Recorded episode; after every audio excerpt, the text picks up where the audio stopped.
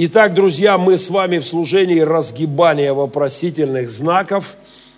Мы приступим к этому буквально через минутку. Хранитель моего кофе, э, я к нему вернусь еще. Э, совет экспертов также у нас заряжен. Старец, я вижу по глазам отсюда, готов в бой. Поэтому призовые вопросы также к тому-то очень Э, очень повезет с хорошим куском торта. Просиди, чтобы Стас кусочек торта делал. Э, торта вот, ну, а то он обычно так вот, э, вот как-то так, чтобы он да, и напоминаю, вы можете использовать вот эти ресурсы в том числе, они прямо сейчас мониторятся. Ну и поехали. Обычно опытным путем я успевал отвечать вопросов на 15, но мы точно сегодня побьем рекорд и успеем больше в то же самое время. А вот сейчас включай часы, Миша. Вот, вот сейчас. Что значит 12 минут? Какие 15? Что ты... Миша! А, он наращивает. А ну давай, давай, еще давай. Еще давай, добавляй, Миша, я проконтролирую. 40. Все, поехали. 40. О, отлично. Хорошо. Нравственность и свобода. В чем отличие? Э, нравственность это, это выбор свободы между добром и злом. Это то твое решение, в котором ты используешь свою свободу. А, свобода присутствующая у нас дает, она не во многом, у нас не так много свободы, как нам кажется. Никто из вас не свободен дожить до сегодняшнего вечера и даже до конца этого служения.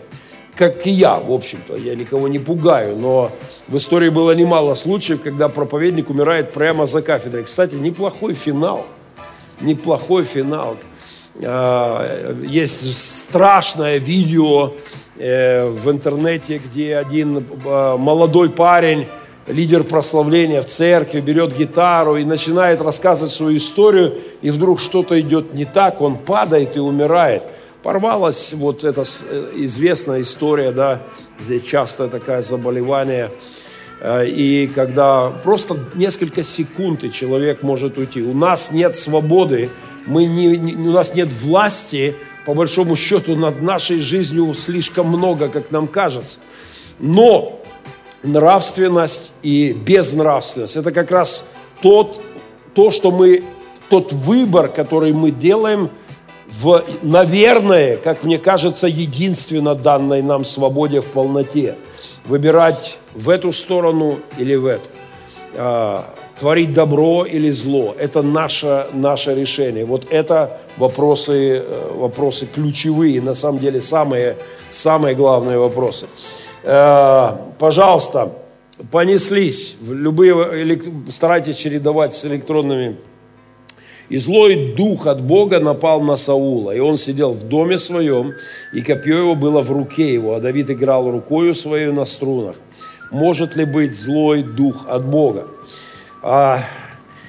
Мы с вами находимся в, в плену, знаменитая история, мы с вами находимся в плену нашего мышления, того, которое Блес Паскаль назвал логикой твердых тел. Э, мы вас, это знаете, как вот там есть 2D, есть 3D, да, 10D. У нас очень э, мышление наше сковывает нас. Наш земной опыт сковывает нас. Вообще, когда мы говорим о том, что какой-то дух – на кого-то напал, мы уже должны выйти из мышления привычного. Обычно мы живем, мы не думаем об ангелах и демонах. Сегодня с утра я сильно удивился э, на Фейсбуке, э, прямой эфир Демидович сел пить кофе и решил поговорить об ангелах с утра. Я не знаю, э, чуть не сказал, какой черт его дернул. Вот, но э, э, я не знаю, но вот он с утра захотел поговорить об ангелах. Обычно мы не говорим о чертях и об ангелах с утра, правда? А, но они присутствуют. Они присутствуют в нашей жизни, вокруг нас есть невидимый мир. И, кстати, одна из важных тем, на которую я хочу проповедовать в ближайшее время, как раз об этом. Потому что нам необходимо с вами включать э, вот настоящее христианское мышление, оно состоит от, э, из двух сфер, видимое и невидимое. А вот в этом невидимом есть силы добра и силы зла. Есть зло, которое подкрадывается к нам, врывается. Иногда Господь позволяет злу ворваться в нашу жизнь. Из этого не следует, что Бог источник зла. Эм, если у меня лежит, э, лежат таблетки на э, столе, из этого не следует, что эти таблетки, они могут убить. Э, моя дочка однажды чудом выжила. Кстати, я думаю, что это был ангел. Если когда-то ко мне приходил ангел вот во плоти, то я думаю, это тот самый случай, когда Ульяна слопала таблетки, и мы стояли вот так, держа эту пачку, Богданка забегает, малая, э, мама, папа, Уля, таблетки, мы берем и видим пустой, э, вот это, как это называется, да, лист, лепесток, не знаю, да, пуст, лопух, эй, аккуратней с вашей терминологией, э, да, и просто нет таблеток, там одна, может быть, осталась. Она съела таблетки, и в этот момент, когда мы стоим, естественно, Лена пыталась что-то достать, там, ну, еще одну, может быть, достала. Но там их было пару десятков, она их взяла и съела. А, и мы стоим, мы не понимаем, ну, насколько это опасно, что нам делать. В этот момент стук в дверь, мы открываем дверь, стоит женщина, здравствуйте, я медсестра, детский, детский э, врач. Мне тут сказали, что квартиранты живут, у вас все с детьми, у вас все нормально. И мы вот так стоим. Говорим, ну, в принципе, не совсем нормально. А что такое? Да вот дочка съела таблетки, мы не можем... Какие таблетки? Я даю эту штуку. Она берет, смотрит и говорит, сколько? Говорю, ну, все съела. По выражению лица, то ли женщины, то ли ангела, я понял, что, э, что это не шутка. Она сказала, отец, у тебя очень мало времени добраться в реанимацию. И вот как я стоял, схватив э, Ульяну, я вылетел как раз Андрей подъехал на машине, я уже детали могу путать, но, э, по-моему, или, по-моему, ты прям подъехал, вот, ну, как-то чудом машина оказалась, машина оказалась у меня, это не часто было, чтобы машина стояла у меня под окном, наша единственная тогда церковная машина, и я прыгнул и на красный свет несся, лупил ее по щекам, и забежав в реанимацию с уже отключающейся дочкой, у меня отобрали ее, не пустили, я там молюсь, рыдаю, и потом выходит доктор через полчаса, говорит, отец, это такое чудо, что ты успел. Вот кто была эта женщина, откуда она взялась, куда она делась, остается для меня одной из больших загадок. Потому что никто из соседей ничего нам не смог объяснить.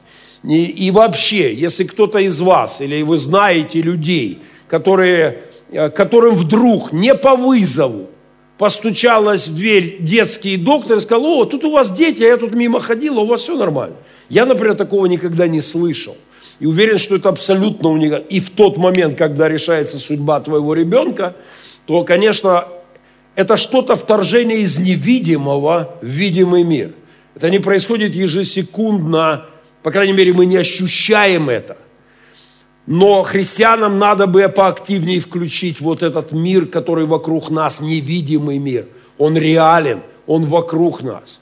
И в этом мире действуют силы добра и силы зла. И Бог позволяет злу вторгаться в нашу жизнь. Оно нас тестирует, оно нас проверяет. Если мы проходим через искушение а, и достойно выходим, оно нас укрепляет, как вирусы укрепляют иммунную систему. Если ты проходишь через них, ты становишься сильнее, твоя, у тебя антитела вырабатываются. А, либо эти злые силы, ты просто пляшешь под их дудочку, и они уничтожают тебя.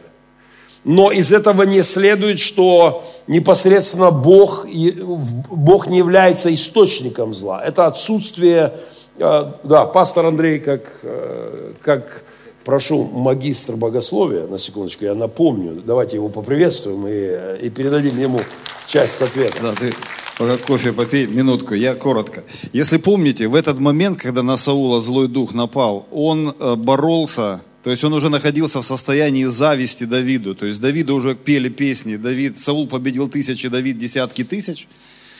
Саул уже косо смотрел на Давида в это время – И знаете, внутри него вот эта зависть, и когда Бог посещает и говорит, ну, я рисую картину, он воспаляет вот эту рану в нем. То есть Бог не был злым, Просто Бог приходил, и в этой святости Саул чувствовал, что ну, он понимал. Это вопрос, Давид его раздражал просто уже на тот момент.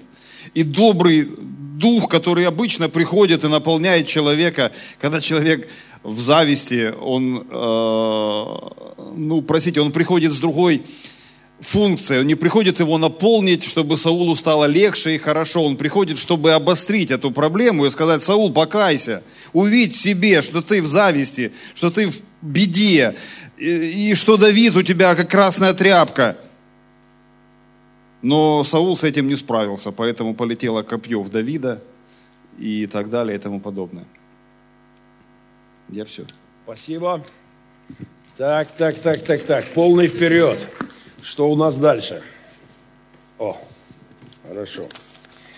В Новом Завете нет такого давать десятину. Поясните. А, Новый Завет не о... А, так, тут у меня вылез политический вопрос. Э, как он сюда попал, я уже не помню. Я... А, ну да, ну хорошо, потом мы на него ответим. Э, в Новом Завете нет такого вопроса, как давать десятину. Новый Завет не отменяет правила десятины, но действительно мы не считаем, что десятина является вот обязанностью. Ты не платишь десятину, ты в проклятие попадешь, и, и жизнь твоя будет разрушена, и все беды на тебя свалятся. Это точно не подход новозаветнего вообще христианства. А, когда мы обсуждали в нашей церкви, мы не раз говорили об этом еще 28-25 лет назад, о том, каково наше отношение на базе новозаветнего богословия, то мы приходим к тому, что, во-первых, десятина – это понимание нашей нашего общежития, нашего совместного церковного устройства. Да? Но если мы живем в одном доме, используем э, вместе там, коммунальные платежи, да, там, какие-то ремонтные расходы и прочие вещи, естественно, мы как бы договариваемся о правилах, как мы это все финансируем, как мы это содержим, как мы решаем эти вопросы, как мы это развиваем. Десятина – это хороший, хорошее правило – для внутрицерковного устройства. Его, правда, дал Господь в Ветхом Завете. Это прекрасно работающая экономическая система. Она действительно, в ней есть справедливость. То есть человек, который живет э, бедно, вот, тем не менее, он также десятую часть, как и тот, кто а, богатей, да, но и для того, и для того это одна, один принцип, который работает – и действительно это помогает церкви существовать. Это базовые наши с вами все расходы по совместным служениям. Это десятины, э, десятины христиан. Поэтому у нас не отлучают из церкви за то, что человек не заплатил десятину. Но, конечно же, мы просим людей в церкви стараться ориентироваться на этот показатель. Потому что если в церкви большая часть людей понимает, что десятина это просто ну, скажем так, финансовая порядочность э, нашего общего устройства церкви. Да, вот мы сейчас здесь находимся, мы, я думаю, не надо никому объяснять, что вот эта денежка, которая сейчас э, вот сюда светит, да, то есть звук, который работает, э, креселка, на которых мы сидим, тепло, которое здесь, это все стоит, имеет свои финансовые эквиваленты – содержание здания, обеспечение разных наших э, проектов здесь, которые работают. Все это я не говорю уже за огромные наши социальные проекты, за то, что детки наши сегодня проснулись и позавтракали в Республике Пилигрим, да, и вернутся и пообедают, а еще их ждет визит пастора с подарками сегодня. Я же к своему дню рождения дарю подарки обычно, поэтому я запланировал уже сегодня визит в Пилигрим с хорошим подарком им понравится. А, и Юрий Андреевич, я знал, что старец заговорит о деньгах. А, он прошел сквозь жизнь без них практически. Не, он, он однажды потерял такие, если бы вы знали, сколько у него на сберкнижке сгорело. Скажи, что ты хочешь. А, давайте микрофончик, э, микрофончик Юрию Андреевичу организуем. Да, сейчас, Юрий Андреевич. Выйди, не стесняйся сюда. Или как-то так, чтобы тебя созерцали.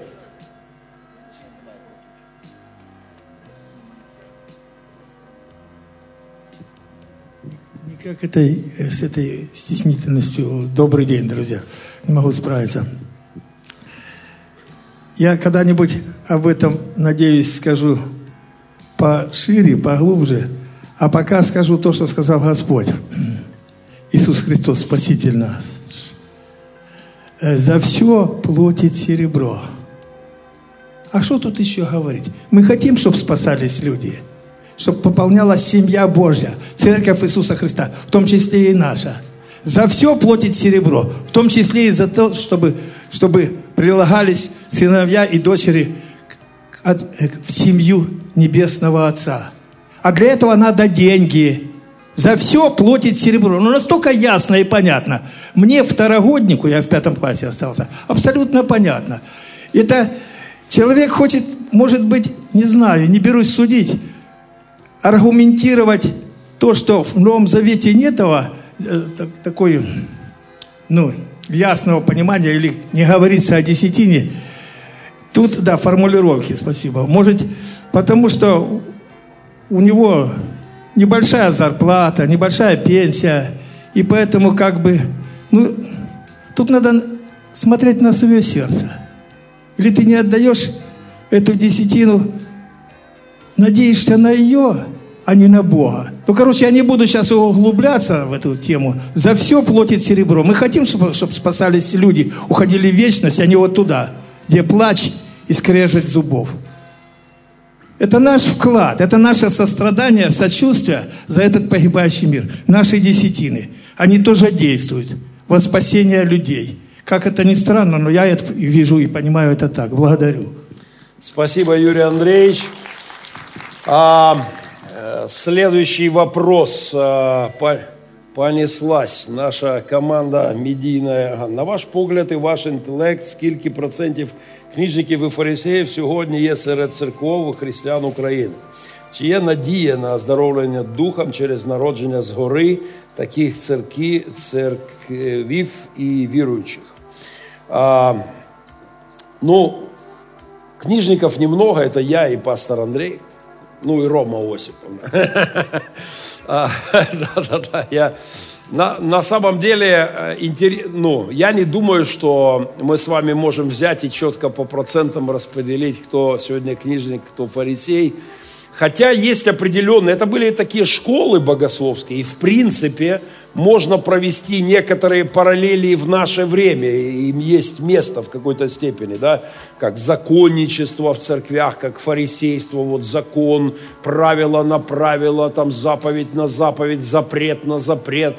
И этого, конечно, хватает в христианстве, э, в тех, кто думает, что Христианство сводится к тому, что вот это нельзя, вот сюда не ходи, это не смотри, это не включай, к этому не прикасайся. А, безусловно, это можно назвать современным фарисейством. Есть вариант книжничества, да, тоже такой параллель можно провести. Но в целом, конечно же, постсоветское христианство болеет. Это правда. Откуда бы ему быть здоровым, а, когда на протяжении тысячи лет – у нас к нам пришло христианство в очень болезненном состоянии в, на нашей территории, на нашей земле. Восточное христианство очень сильно потрепанное при, пришло в нашу землю, перемешалось с язычеством, э, еще сильнее испоганившись, напоминаю, пога, поганый это язычник, да, то есть перемешал, перемешалось пеган, да, и перемешано еще с язычеством, и все это не переживало настоящей реформации, были времена, были мощные волны реформаторские, но они, натыкаясь как раз с Европы на нас скатились реформаторские волны. А Острожская академия, в которой мы сейчас а, обучаемся с нашей лидерской командой, это э, алма-матер всего вообще образования в Украине и тем более в России э, тем паче. Да? То есть из Острожской академии, основанной, внимание, э, кальвинистами в 16 веке, уже позже рождается Киево-Могилянка, да, и уже там, тем более, там какой-нибудь МГУ. э, в, в Москве. Да? То есть все это вчера, кто, где-то я вчера, э, кто мне вчера, а, один из солдат вчера говорил, из моего села, э, из моего села а, а, один из основателей Петербургской академии наук – Э, буквально вот из села, из э, Сумской области, да, э, который, который мощнейший вклад в развитие науки, науки там. Поэтому сегодня мы живем в очень болезненном христианстве на постсоветском пространстве. Оно не пережило нормальную реформацию. Попытки реформации, обновления христианства натыкались на контрфронт московской ортодоксии, имперской э, болезненной церкви, и это происходит по сей день. Э, настоящего здорового христианства очень, действительно не так много. Но процесс идет, он запущен. Э, после развала Советского Союза за эти, за эти годы начинает все более и более появляться здравая, мощная христианская волна. Она нарастает когда я вижу некоторых молодых людей, которые представляют из себя не уродливую форму восточной, э, восточной ортодоксии, не маргинальный советский протестантизм, а, а действительно, ну, такое классическое, мощное, здоровое христианское мировоззрение, это меня крайне радует.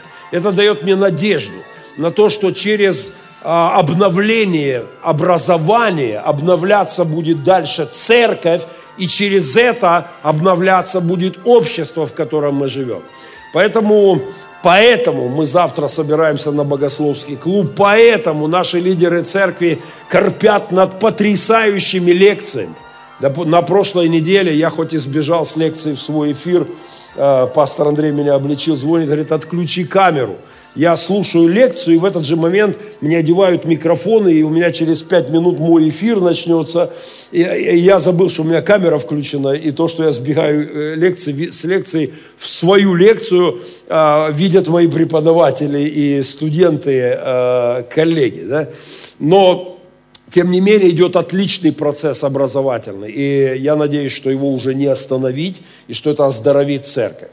Конечно, когда мы смотрим на многие явления, уродливейшие явления. Чего стоит такое явление, как Вова Мунтян в нашей стране, да? Это же просто жуть, это ну, какой-то маразм.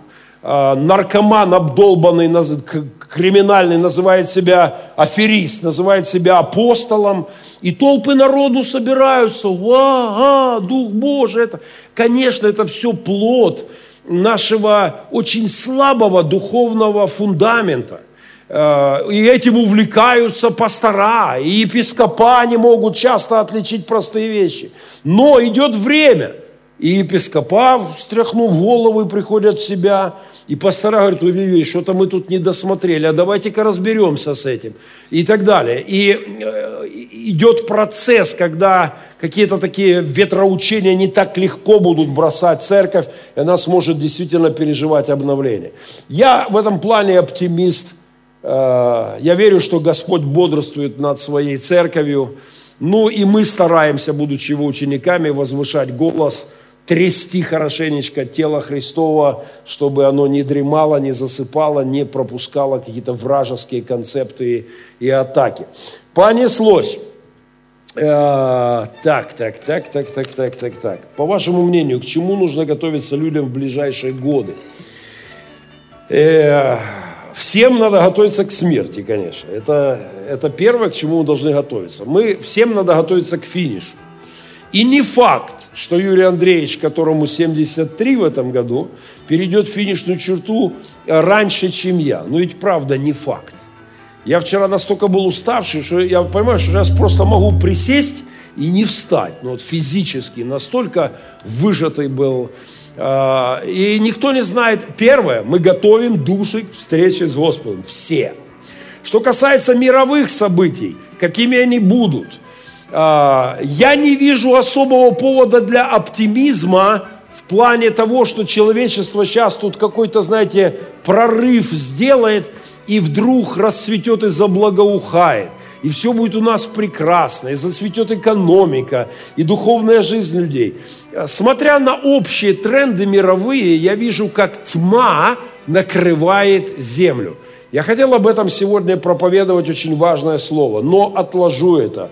Наверное, ответ расширенный на этот вопрос будет в следующей моей проповеди – я, мне слишком много хочется сказать на эту тему. Поэтому давайте с этим вопросом, наверное, чуть-чуть я чуть позже отвечу. Мне, но, но не впадаем в панику, это тоже важно. А, почему Клайв Льюис, жуткий мистик, который большую часть жизни, ища Бога, забегал в отрицание его, написал книги, которые помогли найти веру многим людям.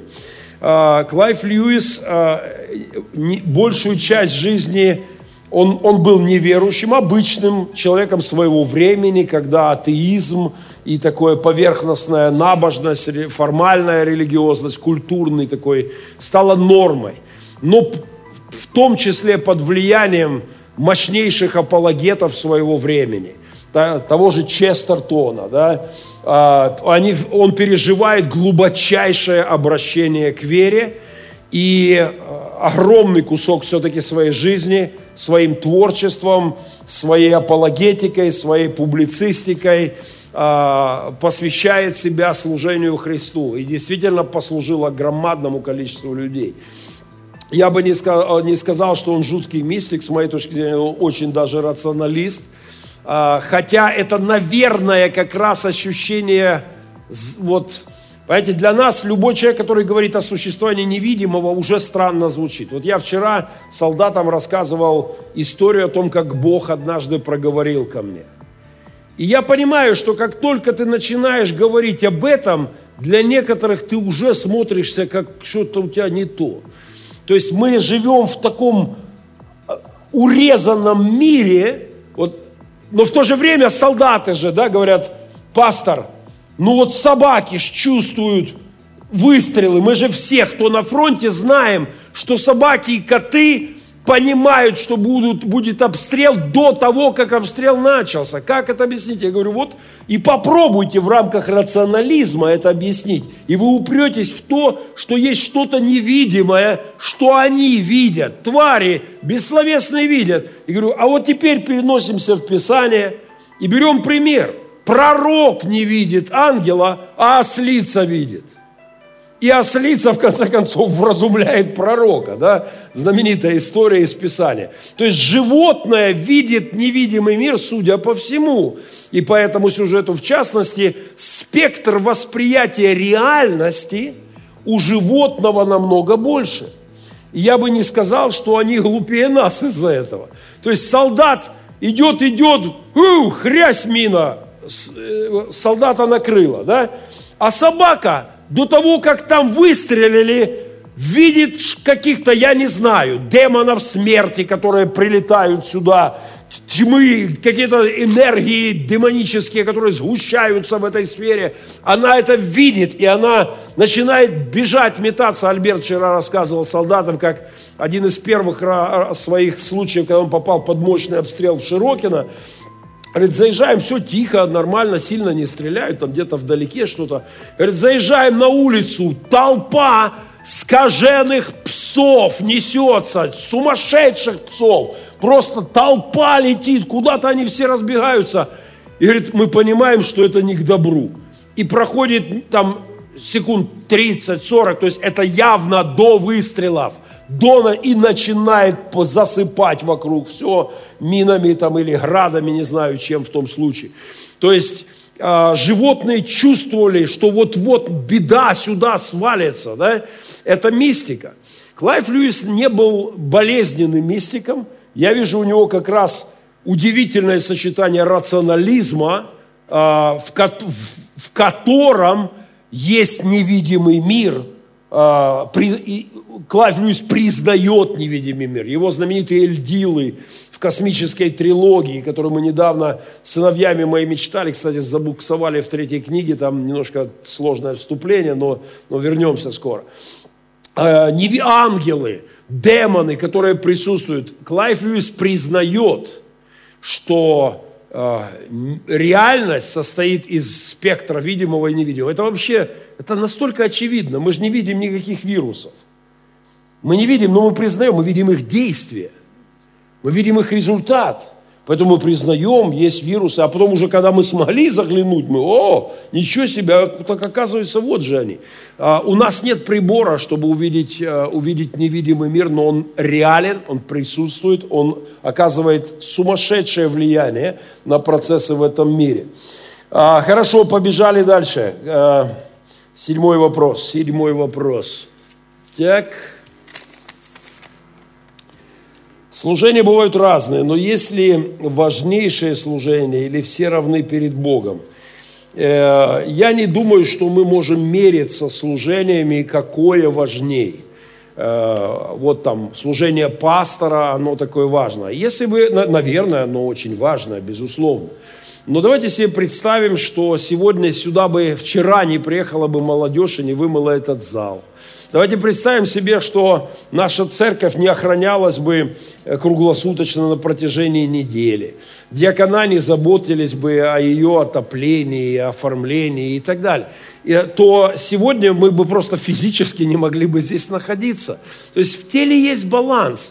Я не думаю, что мой глаз важнее, чем моя рука. У них разные функции – но, но и, и, любая часть тела имеет свое уникальное предназначение. Поэтому нам никогда не надо меряться дарами. Нам не нужно одним дарам, об этом говорится в Писании многократно, да, а, служение различный, дух один и тот же, дары различный, дух один и тот же. Это устройство тела, которое говорит, о котором говорит апостол неоднократно, хороший прообраз церкви. Э, как в теле бывают разные органы, они имеют абсолютно уникальные функции. Они все важны. Помните, в советское время эволюционисты решили, что аппендицит – это просто какой-то, ну, это он уже не нужен современному человеку, он нужен был тем, а, кто когда-то, когда мы ели грубую пищу, и поэтому начали резать по поводу и без повода. На всякий случай. Что-нибудь режут, аппендицит рядом, хлац отрезали, э, чтобы потом не резать, когда он набухнет. И чтобы... Сразу отрежем. Но наука прошла вперед, они схватились за голову. Оказывается, аппендицит абсолютно важен. Он выполняет крайне важную функцию – и от того, что вам его чикнули в детстве, когда вы переедали семечек или, или жирной пищи чего-то, вам точно не стало лучше жить. Ваш организм из-за этого теряет из-за отсутствия, казалось бы, какой-то там мусоросборник. А чем дальше наука развивается, тем говорит больше, ой-ой-ой, это очень важная штука. И это очень плохо, если вы без нее остались. Поэтому не будем меряться дарами, не будем говорить о том, что э, какой-то из них более важен, какой-то менее важен. Как отличить настоящего пророка нашего времени от лжепророка?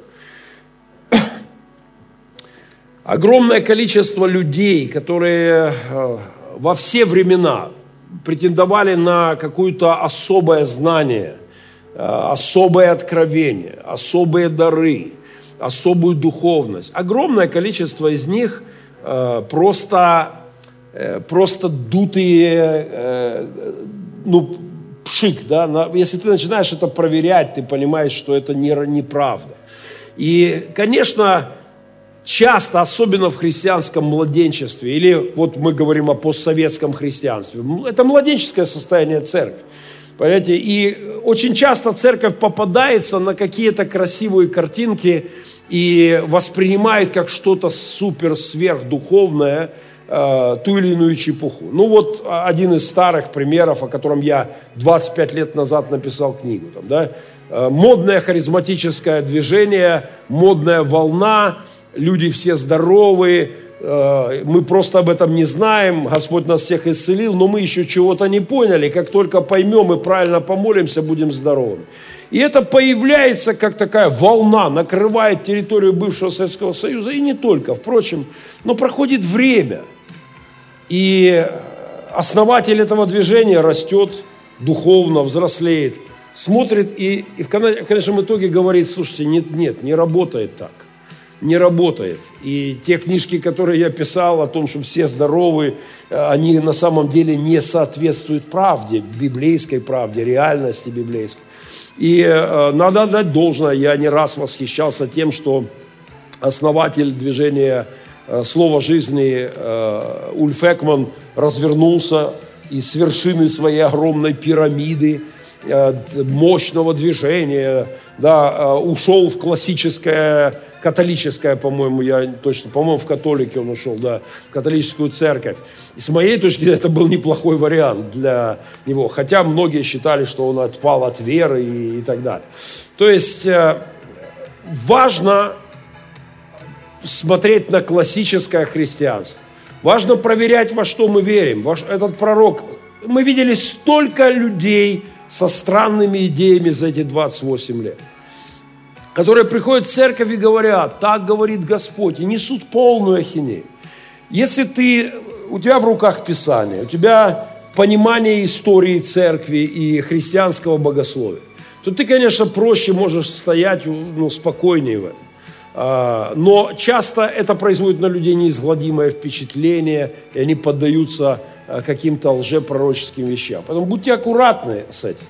А, в мою жизнь появлялось десятки людей, которые говорили полную чушь там от имени Божьего, что-то там рассказывали. Я спокойно на это реагирую. Если это от Господа, есть Слово Божье, есть богословие христианское, есть история христианской церкви.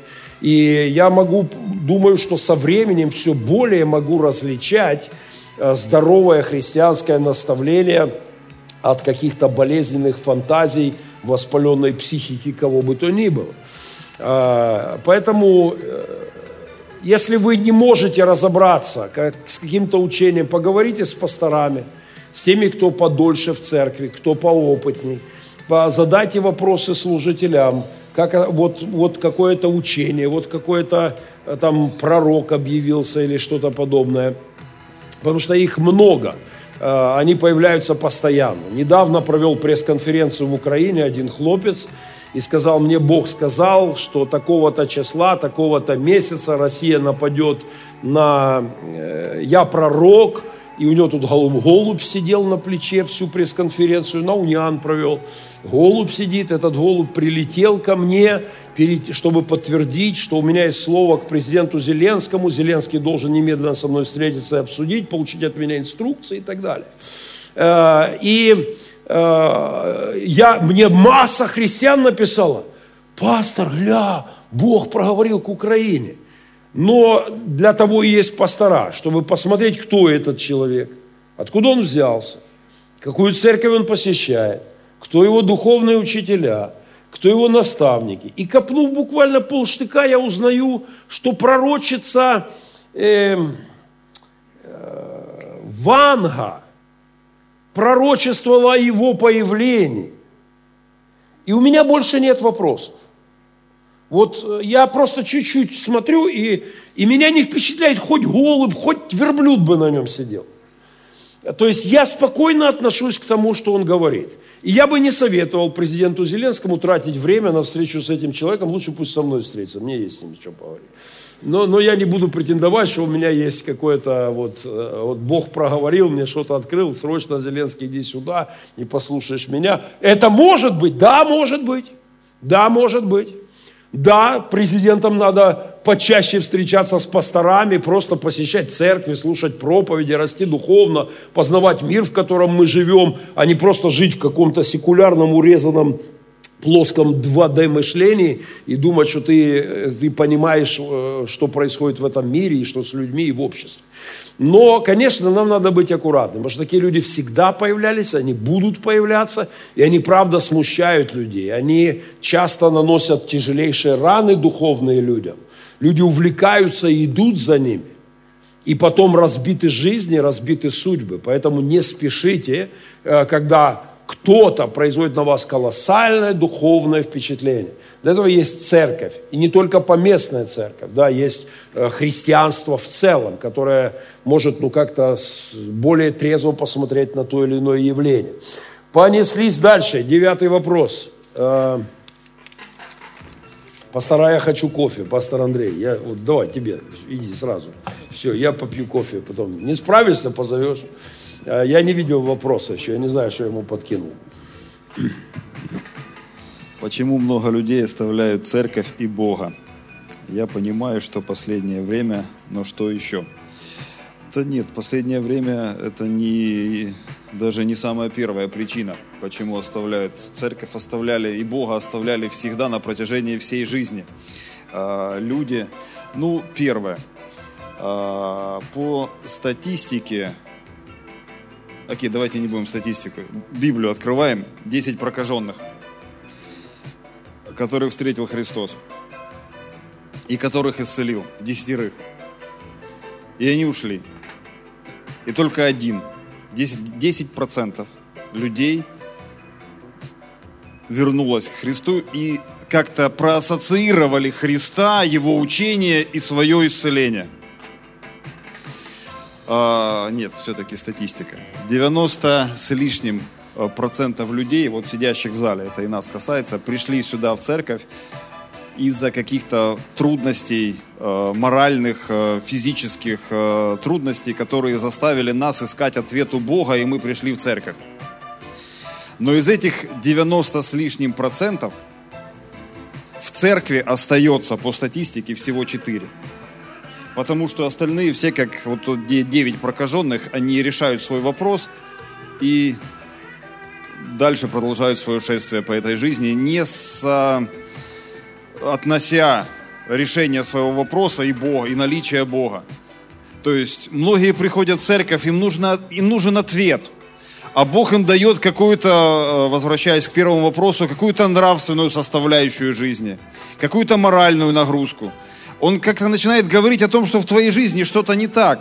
А люди пришли просто получить ответ. Их, их жизнь устраивает. И они думают, что просто вот что-то надо, надо богаче стать, надо здоровее стать, надо как-то ума набраться.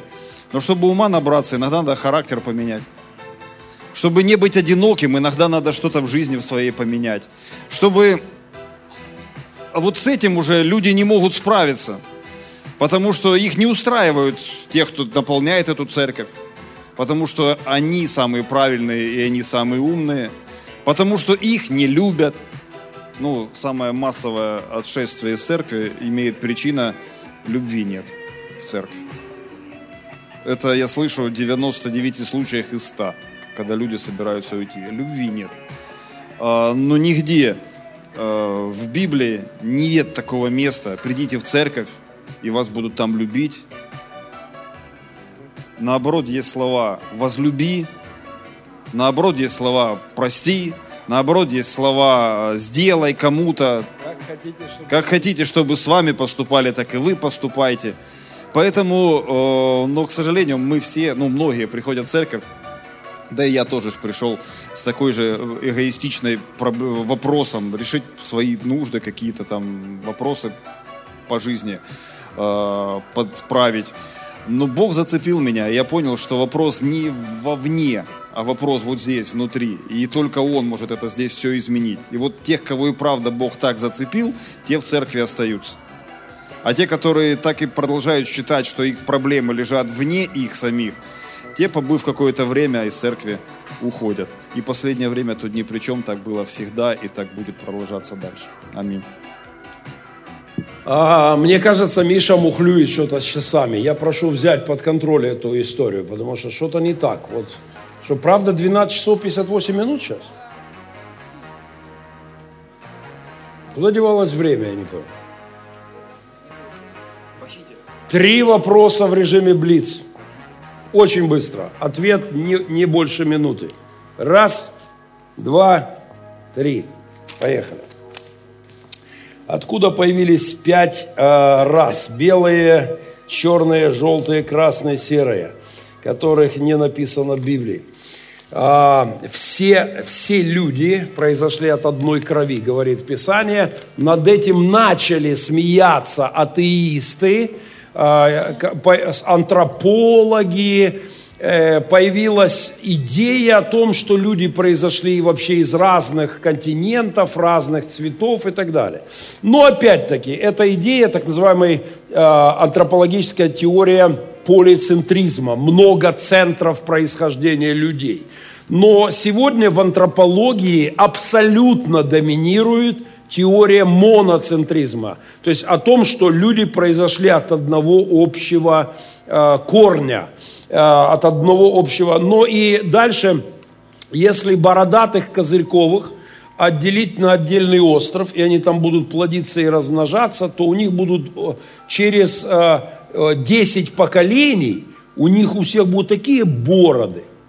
А у Махненко борода не растет. Я когда пробую отрастить три волосины, как у пьяного московского, прости господи, папа. И если махненковцев отселить куда-то, и они там будут плодиться, размножаться, то э, бороды будут уже две волосины, или одна будет вообще, через там э, несколько поколений. Соответственно, разные расы э, имеют источник происхождения небольшие генетические различия, которые со временем умножались и усиливались. А, это, вы можете об этом много посмотреть в современной прекрасной литературе, поэтому я не буду слишком расширенно а, в это вникать. Понеслось, э, будут ли призываться дети христиан в армию, и от Бога ли это? И служить в армии а, Советского Союза я бы не советовал никому. Для меня люди, которые шли в армию СССР – чтобы отстаивать идеалы советского общества и распространять советскую идеологию по всему миру. Э, те, кто христиане, которые от этого отказывались, мои герои. Многие из них платили цену своей жизни, своей судьбы. Да, они говорили, нет, я не пойду э, брать оружие и распространять ваши демонические идеи. С другой стороны, христиане, которые сегодня берут оружие – и защищают свою землю от очумевших КГБшников кремлевских, приславших сюда спасителей. Да? Я вчера смотрел на Донецкий аэропорт, абсолютно стертый с лица земли в который я с 12 году он был открыт к чемпионату Европы по футболу. Я прилетал туда за два года до начала войны много раз – потрясающий аэропорт, просто, ну, реально Европы кусок. И они пришли спасать и уничтожать это все. Те, кто защищает свою землю, свою страну от интервенции, имеют право. Имеют право христиане делать это. И я горжусь э, христианами, которые пошли в армию, взяли оружие и защищают свою землю, свою страну, нас с вами. Мы ровно поэтому сегодня спокойно можем э, спеть здесь, потому что русский мир сюда не добрался, очумевший. Потому что если бы они сюда пришли, то э, церковь добрых перемен точно не имела бы возможность собираться вне подполья, как минимум. Поэтому э, последний вопрос на сегодня. Как молиться правильно или красиво? Правильно или красиво? Лучше, а, а, я бы посоветовал не заморачиваться с обоими вопросами. Не с вопросом, как правильно, потому что я не знаю, я пастор 28 лет, я не знаю, как правильно. Я не верю, что есть правильная молитва, правильное вступление, правильное продолжение – но вообще у нас самый большой эксперт по молитве – это Юрий Андреевич. Вы можете к нему обратиться, он посоветует вам. Знаете, что меня всегда очаровывало в молитвах нашего главного церковного деда? Это искренность молитвы. Она может быть ужасно долгой. Обычно начинает молитву так. «Господи, сегодня я буду предельно краток, в этот прекрасный Включено. день, когда пришла весна, мои кратости, моя кратость и лаконичность просто шокируют сегодня Тебя, Господь. Но, Аминь. Я одну историю расскажу, и дед закончит, и мы идем к причастию. Одну историю про его молитву. Юр, запомни, что ты хотел сказать. А, мы прилетели с ним в Германию, и э, у, цер... у Майкла Кноспы, нашего доброго друга, пастора церкви, партнера нашего, нашего служения уже 20 с лишним лет, э, мы сидим на завтраке, и Юрий Андреевич, соответственно, не говорит ни по-английски, ни по-немецки, а пастор не понимает по-русски, и он говорит, Юрий Андреевич, помолись. Я говорю, Юр, веди молитву. И вот Юрий Андреевич начинает молитву. Это одна из самых веселых молитв, но очень искренних. Он начал молиться так. Не забывайте, пастор фантазер. Я сейчас позвоню Майклу Кноспа, и он подтвердит. И, э, минут минуты 3-4 он молился о прекрасном дне, о хлебе на столе. Но э, и пастор Майкл сидит, как порядочный немец, все. И потом вдруг Юрий Андреевич говорит, в этой стране, которой был Мартин Лютер, и тут пастор Майкл как раз, он, он не совсем понял, при чем Мартин Лютер к бутербродам. Ну, как раз и, и, э, взял себя под контроль. То есть Мартин Лютер, он понял без перевода, просто он ей молится. Прошло еще минуты три-четыре, а, пастор уже явно торопится, бутерброды, эти булочки немецкие, запах великолепный. Но тут Юрий Андреевич вдруг перешел в молитве на другие исторические эпохи. Он говорит, да, а еще в этой стране, Господи, был Адольф Гитлер. Не придумывай. Я позвоню Майклу. Когда он произнес Адольф Гитлер, Майкл, он уже не мог скрыть свое удивление. Каким образом в молитве за завтраком оказался Мартин Лютер, а потом еще и Гитлер. Но я вам скажу, если я не шучу сейчас, очень серьезно. Если кто-то из вас болеет, первый, один из первых людей, к кому я вам рекомендую обратиться, подойдите где-то. Он, может быть, будет молиться долго и вспомнет Гитлера этом. Но то, что не отнять в его молитве, это искренность. И я уверен, что это самое важное, что нам нужно. Нет правильной молитвы и нет неправильной. Тем более нет красивой молитвы и некрасивой. Искренность – великое чувство. Один из легендарных молитвенников в истории США, э, он, о нем ходили легенды. Э, как Говорят, что на его молитвы Господь отвечал каким-то невероятным образом. Но в истории осталась такая заметка, что он очень странно молился. Очень странно. Потому что, например, когда он молился за еду, продолжая историю Андреевича, он мог прямо в молитве при хозяевах сказать, Господь, спасибо тебе за курятинку, которую я кушаю. Ты, конечно, знаешь, я хотел свининки сегодня. Но хозяева дали курятинку. Ну, все равно спасибо, Господи. Я благодарю. То есть он не сильно заморачивался от, о каких-то, ну, может быть, внешне это звучало не очень. Ну, вот как, как чувствовал, как сердце его было, так и молился. И ходят легенды об ответах на молитвы этого человека. Поэтому давайте заботиться о искренности нашей молитвы. Вам плачется перед Богом, плачьте. Вам веселиться, веселитесь. А, хотите петь перед Богом, пойте, будьте искренние. Это наиболее важная, как мне кажется, категория в молитве. Поэтому вот мы сегодня не вложились в 15 вопросов.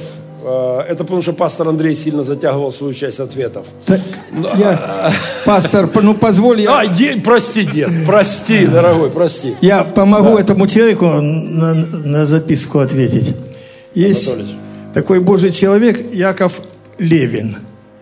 Э, у него есть три книги «Сеется семя». В одной из них о молитве там есть рубрика, ну, такие... Смысл его вот этого э, труда, где он свидетельствует реальные ответы на молитву. И вот такая история описана – Собирается церковь, судя по всему, небольшая. Народ начинает молиться. В какой они по очередности молились, неизвестно. Но один наш с вами брат по имени Джо, видно там где-то в Европе или в Америке, обычно молился вот так. Иисус, здесь Джо. Иисус, здесь Джо. Так вот как бы даже шептал больше. Потом пастор обратил внимание, что Джо нету на собрании. Он поспрашивал у братов, а ему говорят, ты знаешь, пастор, он в больнице лежит. При... Пастор, ну, видно, небольшая церковь, я уже повторяюсь, пошел его проведать, а главврач этой больнички говорит, вы знаете, пастор, Джо тут время зря не терял. Вся палата так, так и написано, бывших блудников, покаялась. Э, пастор заходит в эту палату и говорит, Джо, я тебя поздравляю, ты, оказывается, серьезный евангелист. Вот все тут покаялись, теперь это наши братья, братья. А кто-то из них говорит, вновь покаявших, это дело не в Джо. Я сейчас даже сильно, это сильно волнительный момент. Говорит, просто когда Джо к нам положили в палату, они уже несколько дней там лечились, и уже мы начали отходить ко сну, выключили свет, собирались все засыпать, заходит некто в ослепительно белом, подходит к кровати Джо и говорит, Джо, здесь Иисус. И все, и все покаялись. А насчет молитвы, поститься учатся, постясь, молитву, молитве учатся, молясь, меньше просите своего для себя. Вот это мой совет за 28 лет. За кого-то, кому хуже, тяжелей. Благодарю за внимание.